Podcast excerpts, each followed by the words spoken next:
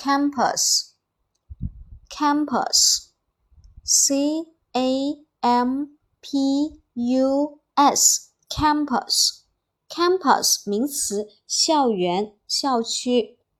Again，campus，c a m p u s，campus，复数形式呢是 campus。在后面加 e s 啊，这个要注意，是加 e s 啊，它是名词，校园、校区。